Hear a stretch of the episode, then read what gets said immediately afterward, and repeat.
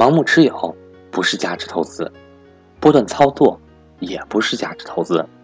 价值投资需要一种特立独行、不受任何干扰的性格，需要经得住等待的寂寞，需要看准目标后快速出击的执行力。这是林敬峰在投资招行之后说的一段话。坦白地说，虽然我也有投资招商银行。但距离林敬峰所说的状态还差得很远，还需要不断的学习。接下来我们将要分享的主题为卖出招商银行的逻辑。我是格局班主任韩登海，格局商学院八月二十七日在 YY 语音上有关于房产投资免费分享课。在以房产为投资中心的时代已经结束的大背景下，我们到底还应该投资什么呢？赵正宝老师主讲。欢迎想参加的伙伴找我索取上课密码，或教您如何准备和操作 YY 语音。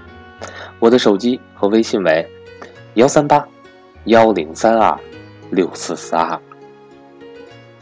盲目持有并不是价值投资。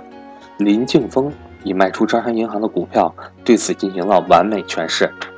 二零零四年七月，林敬峰通过拍卖买入一千八百万元招商银行法人股，送配后。成本价每股约为两元。二零零八年四月，限售解禁到期后，林敬峰第一时间就全部出售了所有持股，平均售价为三十一点五亿元。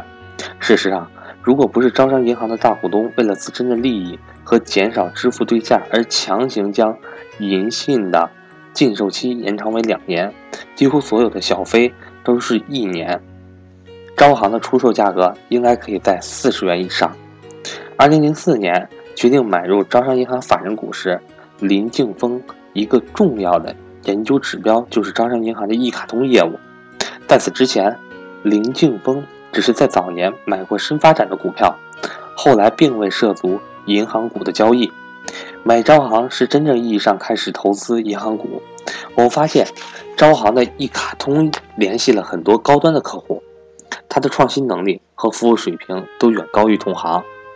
招商银行的总部在深圳，林敬峰访谈了大量招商银行的客户，他也跑到招商银行的基层网点去了解一卡通业务的拓展情况。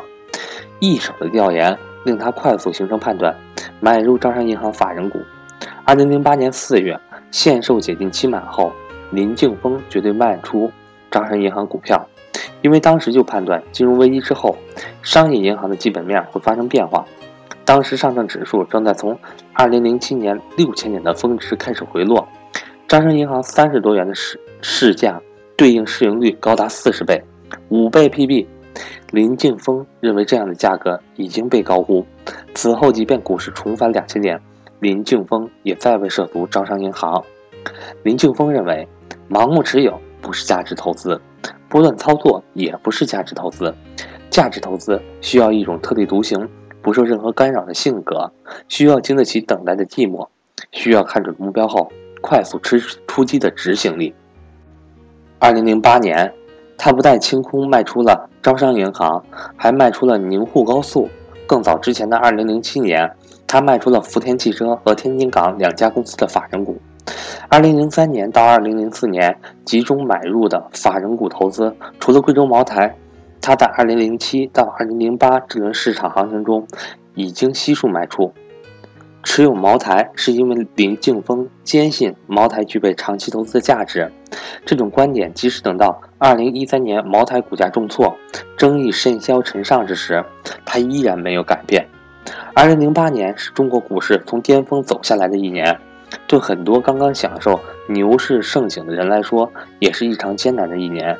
林敬峰和他带领的银信成功通过了市场的考验，在市场急速暴跌过程中，银信管理的所有二级市场的账户全部实现了百分之五十以上的正收益，大幅超越指数百分之一百一十五以上。算上这一次，我们已经成功的躲过了至少五次的 A 股大熊市，并不是我们能够成功地预测市场的走势，这主要归功于格雷厄姆教导我们的安全边际的概念。年底，他在总结这一年的研究思考时写道：“我们倾向于高估损失的概率，低估收益的概率。同时，我们希望我们买入的价格能够非常的便宜。